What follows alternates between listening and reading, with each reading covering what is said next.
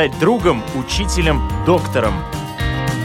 Научить доверию, терпению, радости.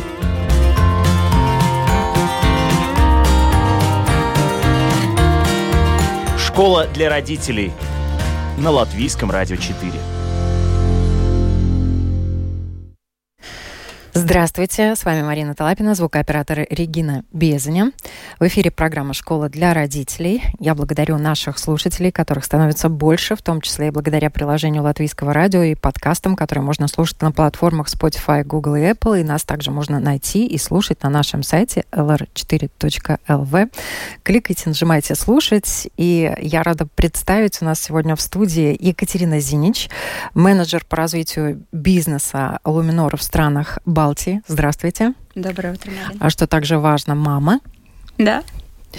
И Маргарита Вира Шумила, редактор портала маминклуб.лв и мама четырех детей. Привет. Да, это так. Здравствуйте.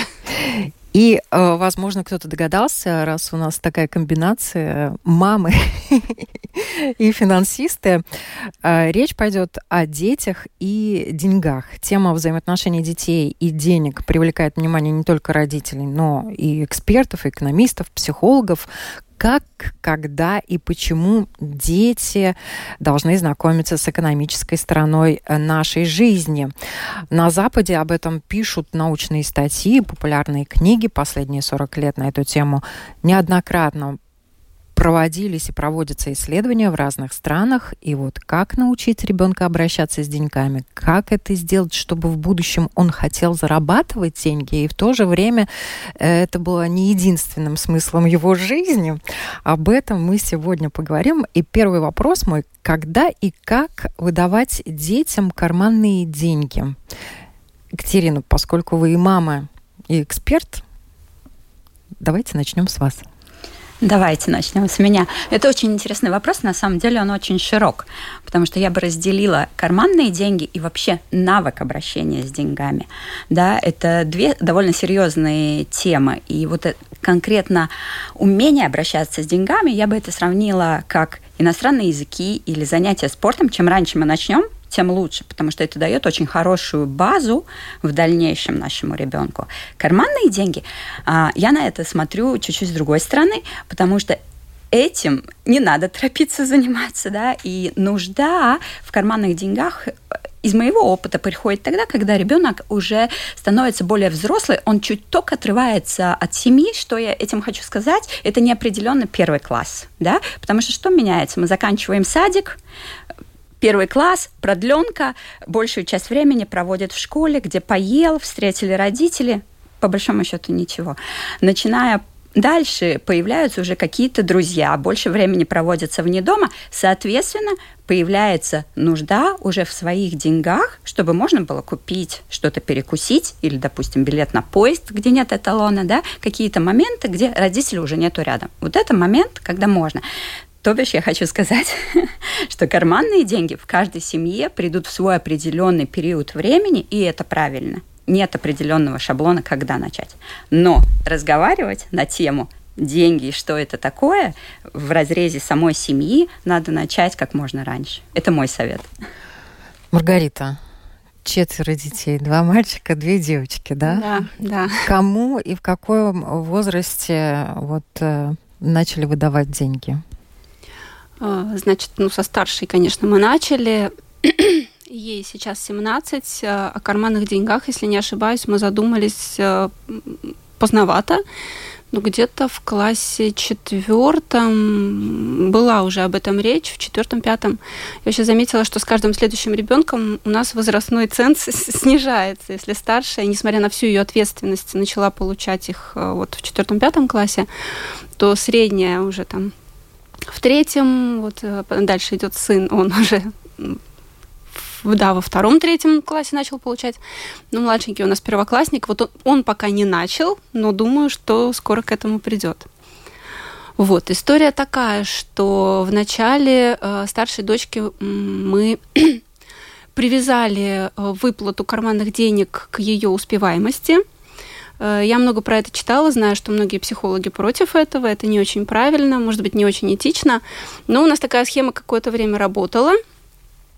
А, то есть а, было так. Э, мы с ней прописали, мы с ней прописали оценки, и напротив каждой, э, например, сколько за это может полагаться. Это была такая прогрессивная оплата, то есть э, там за семерку и шестерку ничего, за восьмерку вот какая-то сумма, за девятку больше, за десятку вообще прям очень много.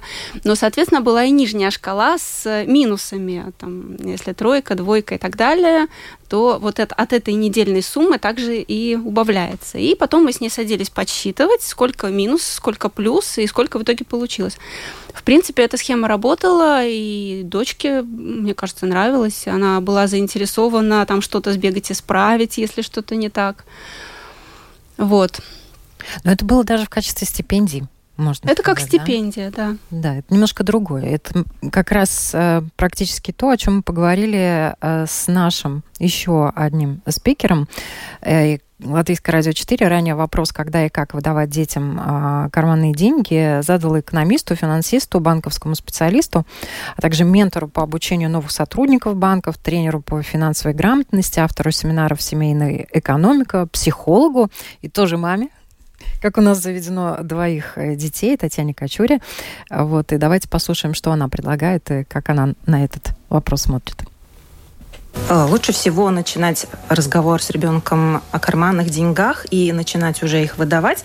С 7 лет когда у ребенка появляется абстрактное мышление, он хорошо может сравнивать и умеет немножко читать, уже знает цифры, потому что в первую очередь, если мы идем что-то с ребенком покупать, он должен понимать, что ему должны дать сдачу, или он должен правильно сумму потратить. То есть дать кассиру ровную и правильную сумму. Если он хочет купить что-то за евро, даст 20 центов, это будет не очень правильно и для ребенка, и для кассира.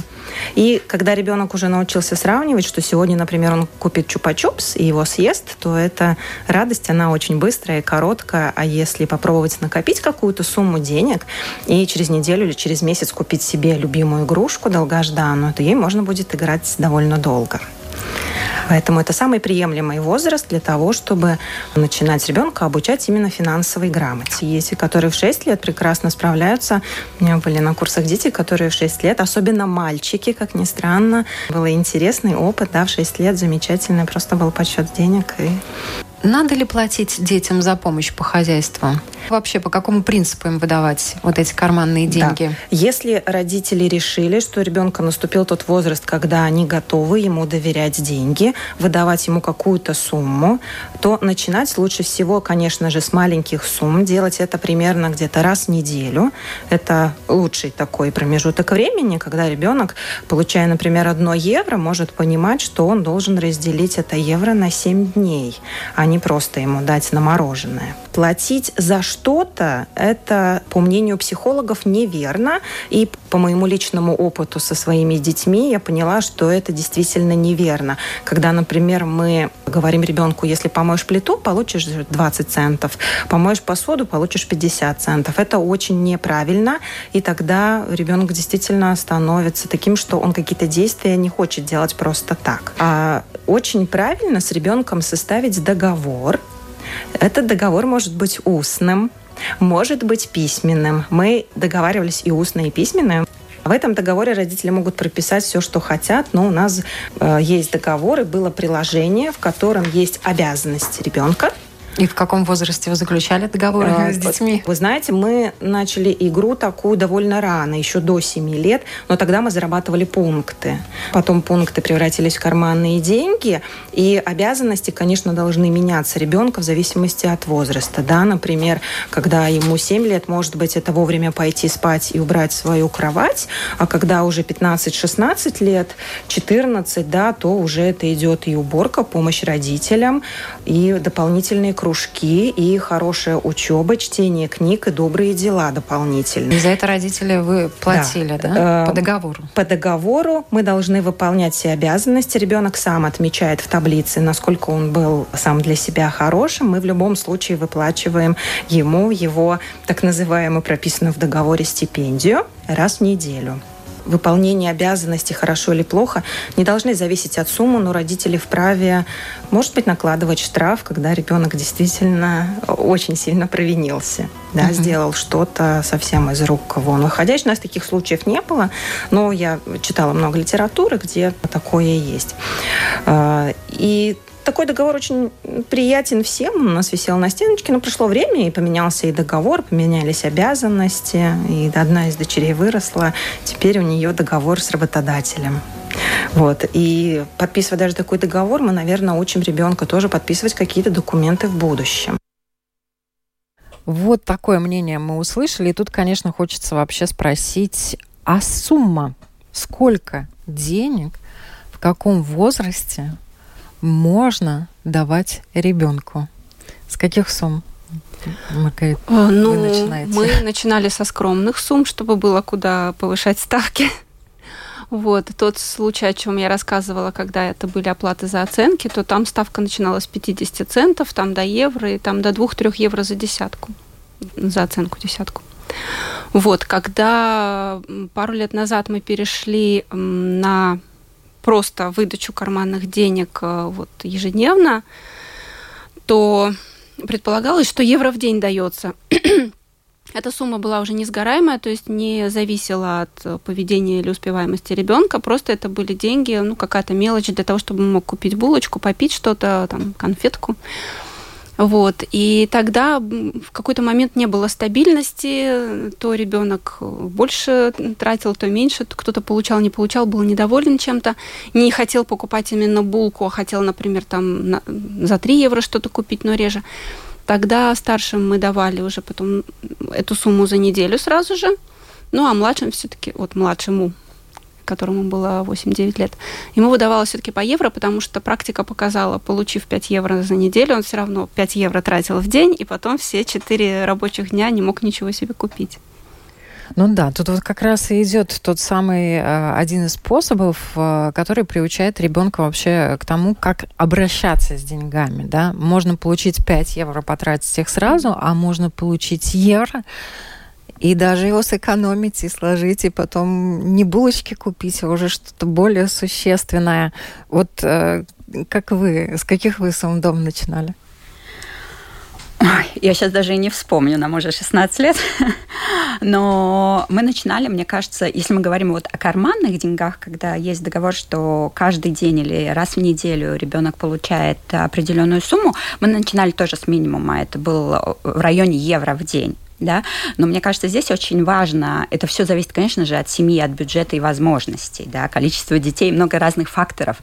А, мне кажется, прежде чем принять решение родителям о сумме, надо выговорить с ребенком, как выглядит этот день и на что в теории эти деньги нужны. Если мы знаем, что ребенок ест, перекусывает где-то, и это нужно, да, то, конечно, сумма будет по-любому выше. Если мы знаем, что это попытка уже как бы работать с финансами с точки зрения ребенка, и не всегда эти деньги будут потрачены, конечно, тогда эта сумма может быть меньше да, потому что нет определенного бюджета на день.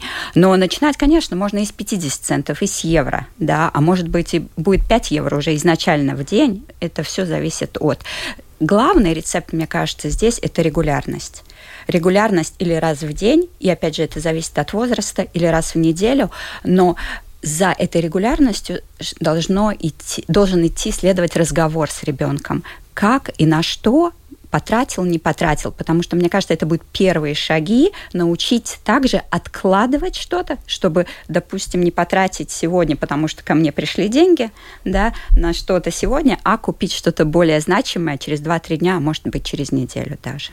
И это очень важный момент разговор, потому что вот как а, следует из информации на портале bb.lv, э, э, был проведен опрос как раз про карманные деньги, и дети в Латвии в основном получают до 40 евро в месяц на карманные расходы. При этом в Латвии, в отличие от соседних стран, большинство родителей или э, больше 60% дают э, детям деньги, не уточняя даже на, на что они будут потрачены. И в целом около 9 из 10 родителей в Латвии и странах Балтии указали, что у их детей есть карманные деньги, да, то есть где-то каждый десятый, наверное, к сожалению, а, не может выгадать эти карманные деньги или каким-то другим способом решают, э, как ребенок будет э, решать вопросы нужды, может быть, э, родители там дают обеды, бутерброды и так далее в школу. Это тоже практикуется у нас. Вот. И половину латвийских родителей время от времени дают своим детям а, карманные деньги, то есть нерегулярно. Тогда как, вот, например, у наших соседей в Литве и Эстонии большинство родителей э, говорят, что дают своим детям карманные деньги регулярно, и они там больше разговаривают в процентном соотношении по сравнению с нашими родителями о том, на что ты можешь потратить эти деньги, на что тебе даются эти деньги и так далее.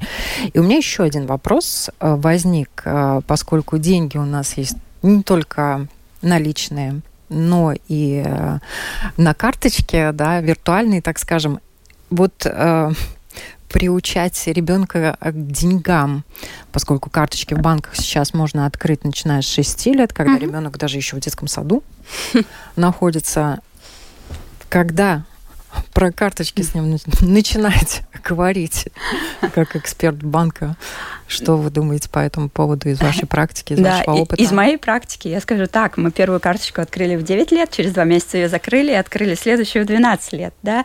Опять же, это идет из семьи, насколько родители активны с наличными или безналичными деньгами, как они относятся к вопросу безналичных расчетов, да, и тогда и принимается решение. Конечно, сейчас у нас очень прогрессивные дети, все смотрят на друзей, подруг и просят, может быть, открыть карточку раньше, может быть, чем даже есть в этом нужда.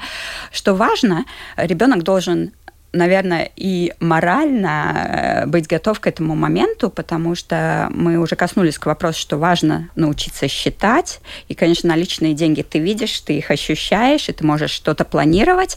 Когда это более они... предметный разговор, я да. бы даже сказала, да? Да, когда это карточка, у нас тоже были комментарии, а почему не проходит платеж? Потому что э, образуется такое мнение или такое чувство у ребенка, что я иду, и это как бездонная бочка, да, только пикаю, и все происходит, потому что, э, ну, дети и дети разные, да, на своем, на примере своего сына. Я видела, что его не интересует выписка по счету, он не будет смотреть, где он что потратил, да, он, он только пытается понять, сколько так осталось, да, поэтому с карточками да, надо смотреть, когда ребенок готов, или э, родителя, у родителей есть нужда в этом, потому что мы знаем, что карточка все-таки это чувство свободы для родителей немного, потому что наличные деньги время от времени, особенно во время пандемии, была проблема для нас самих. если ты даешь на регулярной основе в день или в, э, в неделю эти деньги, тебе надо все время думать, чтобы у тебя были наличные, чтобы дать ребенку. Да? Карточка все-таки это проще. Мы взяли, перевели, деньги доступны да, даже в экстремальных ситуациях, если что-то произошло, не хватает денег или надо что-то купить, даже попросить в магазин, чтобы заскочил по пути домой, да, это, конечно, проще намного. Да, это выручает даже, да. Mm-hmm. Но это, видимо, с детьми постарше или нет? Как у вас? У нас э, этот вопрос возник со старшей дочкой, когда ей было, наверное, 10, 11, 12 лет. Она стала одна уже ходить из э, дневной школы в музыкальную сама. И возникла проблема еды, горячих обедов. То есть в школе она ела, да, но между школой и музыкальной школой был уже период, что она голодна. И какое-то время там спасались бутербродами, уже начались проблемы со здоровьем, и мы поняли, что надо что-то решать. По дороге в музыкальную школу нашлось бистро, и мы туда с ней несколько раз ходили. Я говорила, вот смотри, берешь себе горячую еду, не булки, не пирожные, берешь вот рис или картошку с чем-то покупаешь.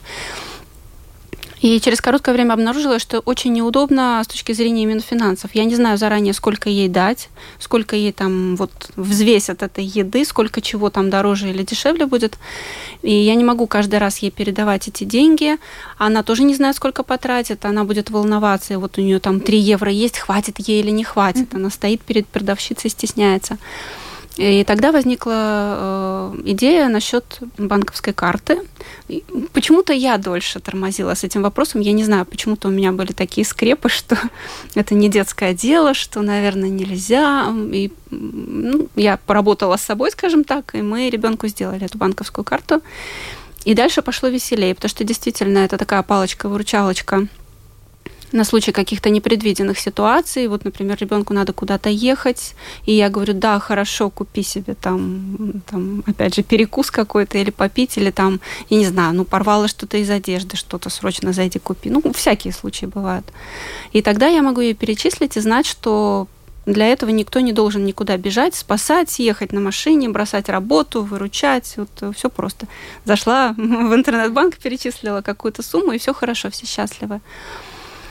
А, тем более, да, э, мы часто передвигались на междугороднем транспорте, и в этом еще возникали проблемы, что ребенку срочно нужно на билет. Вот, э, скажу, дочка молодец, она ответственно подходила, и единственная проблема была, что вот, э, как Екатерина сказала, она редко заходила в свой интернет-банк проверить свое состояние счета и не знала, сколько там осталось. А так как она редко забывала туда, вернее, она забывала туда заходить, она забывала свои пин-коды постоянно. То есть, ну, вот, вот с этим вот единственное были проблемы. Ну, это проблема, слава богу, решаемая. Единственное, что они, конечно, занимают время, для решения, да, и единственное, что вот э, тут тоже вопрос, если у родителей счет в одном банке, а, ну или в разных банках, да, то э, если деньги перечисляются ребенку в другой банк, то это занимает транзакция какое-то время, да, ребенок, наверное, не сразу их получит, там в течение нескольких часов. Тут тоже надо думать, да, как, как решать вопросы. И э, вообще, насколько я знаю, да, а, эксперты говорят о том, что есть различные способы э, как научить ребенка обращаться с деньгами. Вот какие это способы, лайфхаки, может быть, Екатерин, которые вы можете предложить нашим родителям? Ну, наверное, если мы берем самых маленьких, э, то всем, всем нам еще в те времена нравилось играть э, в продавца-покупателя, да, и мне кажется, это очень хорошая ролевая игра э, дома попробовать разыграть ситуацию, как это происходит, да, с настоящими деньгами или с фантиками, нет разницы. Следующий бы шаг, это то, чтобы я посоветовала, и там возраст может быть разный у ребенка, это пройти процесс покупки в магазине с ребенком и как бы для этого выделить специально время от выбора продукта, какой продукт, цены, что мы видим на ценниках, до оплаты и изучения чека вместе да, рассказать о нюансах, на что надо обращать внимание. Это был бы уже такой следующий э, уровень, когда это происходит вне дома и уже как бы более серьезно, да. Потом, конечно же, все дети хотят чувствовать себя уже повзрослевшими, да. Первый шаг, конечно же, отправить или э, разрешить сходить в магазин и принести что-то из магазина, да, для дома или для себя, да. Но до этого уровня надо пройти, как бы, ну, вот такое обучение в ролевой игре. Дальше, конечно, уже сложнее, дети растут, и надо искать, наверное, инструменты для в каждой семье это будет что-то свое, что заинтересует ребенка, потому что насильно это как с любым другим предметом, навыком, да, мил не будешь. И если ребенку нравятся аппликации, какие-то компьютерные игры, есть много приложений, где от виртуального банка можно прийти к планированию бюджета, расходов, доходов в аппликации. Это может заинтересовать. Да? А, есть очень много материалов, эм, я думаю, как книжки или разукрашки, где можно при помощи игры учить финансовым навыкам, да. Ну, а в дальнейшем это уже опыт, который приобретается часами, когда ребенок уже сам или с нами идет по этому пути. То, что важно, и то, что мы используем в своей семье, мы очень много говорим о семейном бюджете все вместе да, э, может, кому-то это кажется не совсем правильно. Э, в моей семье никогда такого не было, и мне кажется, может быть, это упущение моих родителей когда-то, но мы видим, э, как ребенок пытается вникнуть на своем уровне и помочь нам даже спланировать. Э, не будем говорить об отпусках. Даже вот 1 сентября приходила, мы сели, выговорили, что надо купить для следующего класса, что мы можем сейчас купить, что все-таки надо подождать, да, и, и объяснять, почему нет. Потому что детям иногда кажется, ну, что мама с папой, у них есть кошельки, карточки, и это также... И это не, вполне не достаточно для исполнения всех желаний. Да, да. Конечно, мы не углубляемся в размеры зарплат. Это, наверное, не нужно для ребенка, но приблизительно, чтобы он понимал, что есть обязательные платежи, которые мы не можем пропустить как семья. Есть э, раздел еда, да, где тоже выговаривается, что как бы тебе нужно, чтобы для поддержания твоей жизни, что уже как бы, ну, баловство, да, и так далее. Мне кажется, это очень важно. Но это от нас требует от родителей, конечно же, терпения и время.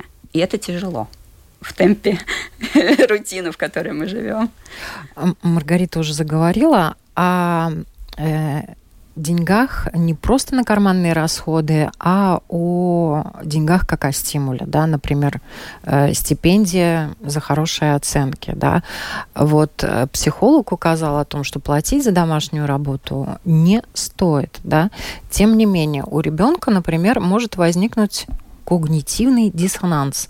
Если ребенок видит, что к младшему приходит няня и ей платят, когда она э, с ним сидит, а когда он сидит с младшим, ему никто за это не платит. Хотя это такая же вот работа, игра, да, он тратит свое время на это. Вот как тут быть? Рассудите. Вот мне интересно и э, знать мамы да. мнение, потому что наверняка приходилось, да, поручать Конечно. такие вещи. Конечно, большая семья, много сумбура, много каких-то необходимых дел. И, ну, у нас э, это постоянный процесс э, совершенствования. Не скажу, что у нас какая-то единожды идеальная модель случилась, и до сих пор придерживаемся. Но некоторые принципы у меня есть. Во-первых, я вот точно согласна, что нельзя платить за домашнюю работу, за домашние обязанности. То есть там помыть пол или подмести, или помыть посуду. Это, ну, это обязанности, которые, кстати, в законе прописаны. Это, У детей да, есть свои обязанности. Мы семья, и действительно мы общий организм, в котором все это происходит, и кто может, это как коммунизм. А, с каждого по возможностям и каждому по потребностям должно быть. То есть, если ребенок маленький, там я не заставлю, конечно, его там генеральную уборку делать. Но люди постарше уже вполне себе могут, потому что мы все вместе пачкали, ну давайте убирать. И если уж э, я ребенку буду платить за помытую посуду, а они же тогда мне вообще по гроб жизни будут должны. Сколько ж я-то эту посуду перемыла? То есть э, мы должны договариваться, да, и стараться какой-то общий э, вклад вносить. По поводу сидения старших с младшими, тут другая история. Это моя красная линия, что точно старшие дети не должны и не обязаны сидеть с младшими. Не они их планировали, не они их выпускали в свет, так сказать. И, э, конечно, я старших частенько прошу помочь с младшими, но это каждый раз отдельная договоренность, и это я что-то должна дать взамен, там, пообещать, сделать тоже, как-то выручить старшего. То есть это не его, не ее обязанность. Ну, как-то так. Но есть э, какие-то глобально большие домашние дела, которые тоже, как я считаю, например, ребенок в силу возраста еще не должен делать, но если он вызывается сам и хочет подзаработать, я ему такую возможность дам. Например, помыть окно. Это большая трудная работа, тщательная. И я обычно это делаю сама, но если кто-то хочет подзаработать, то я дам такую возможность. Ну, ну что-то большое такое. Вот подзаработать, это же тоже, особенно в подростковом возрасте, начинает проявляться у детей. Они ищут способы, как увеличить э, суммы кармане, да, и, соответственно, хотят где-то что-то. Некоторые молодые люди еще в школе э, начали работать к нам, такие приходили, давали интервью на бирже, да, изучали рынок ценных бумаг и так далее, там, давали свои рекомендации. Он только серьезно этим занимались, несмотря на то, что они еще в школе учатся, да. И наверняка вообще возраст того, когда дети хотят уже зарабатывать и могут уже зарабатывать, начинается с 12 лет, да, и тут одно дело, конечно, когда он пошел, устроился на работу к работодателю, да, а другое дело, когда родители тоже хотят простимулировать это желание зарабатывать деньги. Вот как тут э, лучше всего этот момент э, с ребенком обыгрывать? заключать контракты, подписи, печати заказывать. Если мы говорим в разрезе семьи, то такой очень сложный вопрос на самом деле, потому что так вот придумать, что бы ты мог делать, что мы не делаем ежедневно, очень сложно на самом деле. Но я думаю, что, э, во-первых, мы должны здесь разделить, опять же, я бы сказала, что желание подзаработать или заработать больше на определенную цель, это должно поддерживаться семьей, да, потому что мне кажется, это очень хорошо, это первые шаги к тому, что целеустремленный человек, и как бы мы должны мотивировать, стремиться и помочь в этом, да. Но в тот же момент карманные деньги, я бы сказала, должны остаться в какой-то минимальной базе, чтобы была вот эта регулярность, потому что, как вы, Марин, сказали, что наши соседи, литовцы, эстонцы занимаются этим регулярно, это очень правильно, потому что очень часто слышится, мы даем по необходимости у ребенка может развиться чувство, которое пройдет через года, и когда он будет получать зарплату, он будет ее тратить, потому что у него будет вот такое навязывое, навя, ну, навязанное чувство того, что ты получил, ты потратишь, потому что было по необходимости. Вот это должно остаться. Заработать а, я бы, наверное, советовала посмотреть вне семьи, да, и подумать, э, как помочь ребенку. Это может быть выгул, не знаю, соседской собаки, допустим, да, или если есть сад, огород, э, сбор каких-то трав, укроп, лук, не знаю, ягод, и помочь по соседям распределить, да. Ну, попытаться найти что-то такое, что идет уже вне, вне семьи. Если мы говорим уже более о более серьезной работе, первый опыт. Ну, здесь, наверное, очень сложно, потому что пока дети маленькие, ну, маленькие, 12 лет, я, я бы сказала, еще довольно маленькие, они не понимают, что значит пойти работать да, и это, конечно, есть идеально, если можно устроиться в какое-то летнее кафе без обязательств э, попробовать даже вот если родитель потом сам заплатит, но его допустят убрать что-то, да, чтобы он увидел, что значит провести 8 или больше часов в день, да, это тоже может потом скорректировать желание хотения чего-либо и так далее. Мне кажется, это очень индивидуально, да, но и, и очень сложно на самом деле, потому что пока дети маленькие, не все, конечно, их и хотят брать, потому что они знают, с чем сталкиваются, да. Это как это я неделю буду работать? У нас с сыном также было. Пойдешь, была возможность, нет, месяц работать нет, а когда я буду отдыхать летом, да? Но это такой трики вопрос. Ну да, но тем не менее есть некоторые дети, которые сами хотят, и я знаю, что родители идут им навстречу, некоторые дети даже сами договариваются, они бесплатно ходят, работают, набираются опыта, mm-hmm. родители, возможно, им платят, или у них есть какие-то скидки в этом магазине игрушек, не игрушек yeah. и так далее. Вот есть разные варианты, но в любом случае надо прислушиваться к своему ребенку. Да. И помогать ему в реализации его хороших, адекватных э, желаний и приучать, естественно, э, к тому, как обращаться с деньгами. Наше время пролетело совершенно незаметно, да, но я э, предлагаю подвести итоги. Мы сегодня говорили, как научить ребенка обращаться с деньгами. Первый вывод, который я сделала, надо говорить однозначно, и чем раньше, тем лучше. Маргарита, да. Твой вывод. Да, какой я вывод сделала?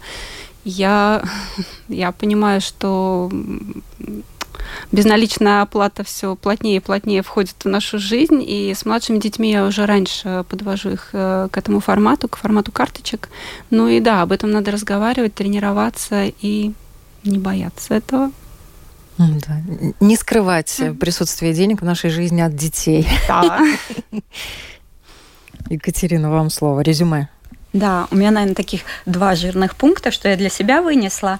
И это здорово на самом деле. Первое, что нету рецепта. Мы все очень разные, но два момента должно быть. Чем раньше мы начнем говорить и много говорить с ребенком, это правильно. И регулярность во всем должна быть, как в любом другом навыке. И такой второй пункт, э, то, что Маргарита упомянула, это родители и готовность родителей перейти на безналичный расчет да, как это сделать, и, наверное, это больше работа не с детьми, а с родителями на самом деле. Ну да, но я думаю, что они могут проконсультироваться и в своих банках на эту тему, как открыть карточку, что лучше. И я думаю, что эксперты из банков наших, латвийских, они уже часто и выступают, в том числе и на радио на эти темы. Для них точно нет секрета, и они могут предложить наиболее адекватные, приемлемые варианты. Спасибо большое, что были с нами. Я напоминаю, на вопрос Латвийского радио 4 сегодня отвечала финансовый эксперт банка Светлана Кулюминор и Екатерина Зинич. Да, спасибо. И мама четверых детей Маргарита Вератушемила, редактор портала маминклуб.лв. Всем хорошего дня. С вами была Марина Талапина.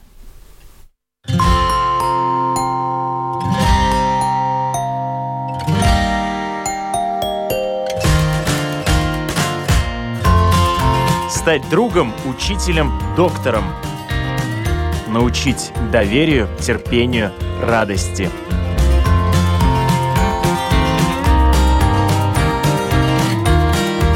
Школа для родителей на Латвийском радио 4.